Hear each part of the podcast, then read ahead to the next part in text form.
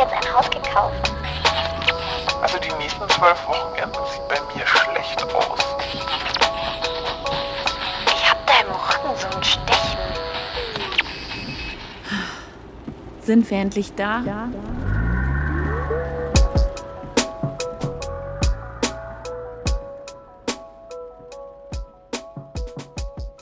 Nach einem Bericht der WHO vom letzten Jahr sind die Fälle von Depressionen und Angststörungen weltweit allein im ersten Pandemiejahr um 25 Prozent gestiegen.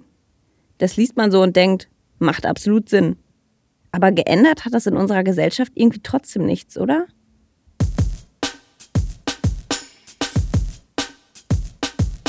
Manchmal sitze ich so da und frage mich, ob mein Kopf eigentlich schon verstanden hat, was die letzten drei Jahre passiert ist.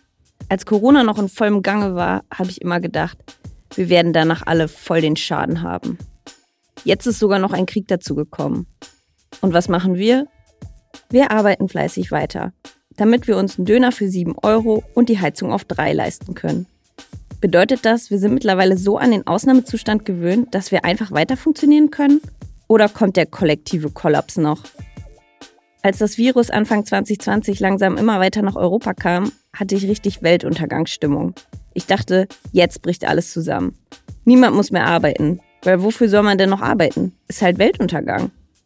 Niemals hätte ich gedacht, dass ich währenddessen im Büro einer Social-Media-Agentur sitzen würde, um Instagram-Posts für Haarbürsten umzuschreiben, so dass sie zur aktuellen Lage passen.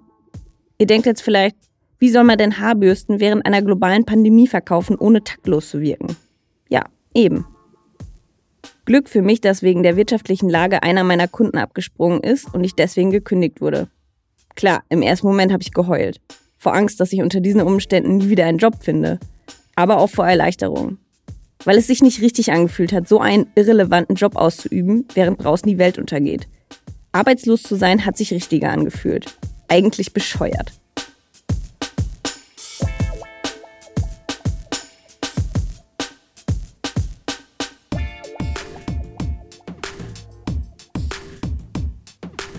Zum ersten Mal in meinem Leben hatte ich keine Arbeit. Ich habe jeden Tag bis mittags geschlafen, habe mich nicht mehr angezogen und sehr viel Zeit damit verbracht, auf Bildschirme zu starren. Eigentlich war damals mein Plan, dieses Projekt hier umzusetzen, das ihr gerade hört. Da wusste ich noch nicht, dass es mal ein Podcast wird. Aber wie das so ist, war nach einem halben Jahr immer noch nichts fertig. Arbeitslosigkeit fühlt sich ein bisschen so an, wie ich mir Unsterblichkeit vorstelle. Man kann alles auf später verschieben. Ob ich mich heute hinsetze und was mache oder in einer Woche oder in einem Monat. Es spielt keine Rolle. So scheiße Deadlines auch sind, sie machen schon auch Sinn. Dazu kamen dann ja noch Kontaktverbot und Ausgangssperren.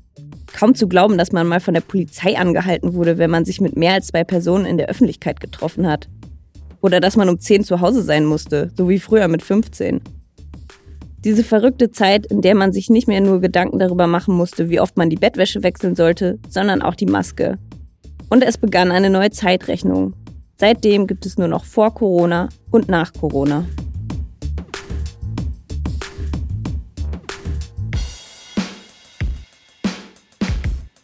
Ich kann euch sagen, was die letzten drei Jahre mit mir gemacht haben. Mich in eine Quarter-Life-Crisis gestürzt. Obwohl, eigentlich müsste es ja Third Life Crisis heißen, weil ich glaube nicht, dass ich über 100 werde. Beziehungsweise, ich hoffe es nicht. Vor 2020 dachte ich, dass ich bald bereit bin für Kinder und den ganzen Kram. Aber jetzt ist mein Drang nach Freiheit ausgeprägter als je zuvor. Ich will alles vom Leben mitnehmen, das geht. Ich will feiern, bis es hell wird. Ich will mit 20 Leuten in ein Airbnb am Arsch der Welt fahren. Ich will mich beruflich nochmal richtig ausprobieren.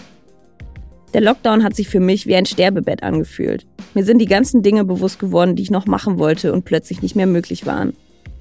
Einmal wurde es so schlimm, dass ich sogar neidisch auf die Kandidatin bei Love Island war. Ich wollte auch wieder dieses aufgekratzte Gefühl spüren, wenn man sich mit einer halben Flasche Sekt intus vor dem Spiegel fertig macht und mit den Freundinnen diskutiert, welches Outfit man heute Abend anziehen soll. Das sagt ja wohl alles. Letzte Woche hat unser Gesundheitsminister Karl Lauterbach die Pandemie offiziell für beendet erklärt. Und irgendwie fühlt sich auch alles wieder normal an. Nicht mehr so wie vor Corona. Schließlich kriegt man bei jedem Halskratzen Panik, dass man sich schon wieder angesteckt hat. Es ist ein neues Normal. Eines, in dem wir mehr denn je lieb zueinander sein sollten. Wir alle haben drei verrückte Jahre hinter uns.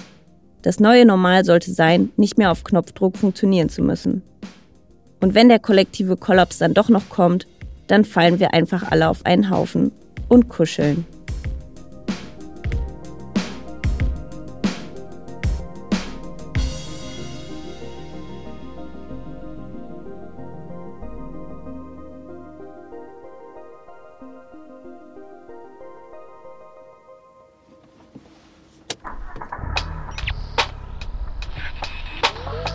Wenn euch der Podcast gefällt, würde ich mich wahnsinnig über ein Abo oder eine Bewertung freuen. Feedback könnt ihr gerne bei Instagram dalassen. Sind wir endlich da? Alles zusammengeschrieben. Sind wir.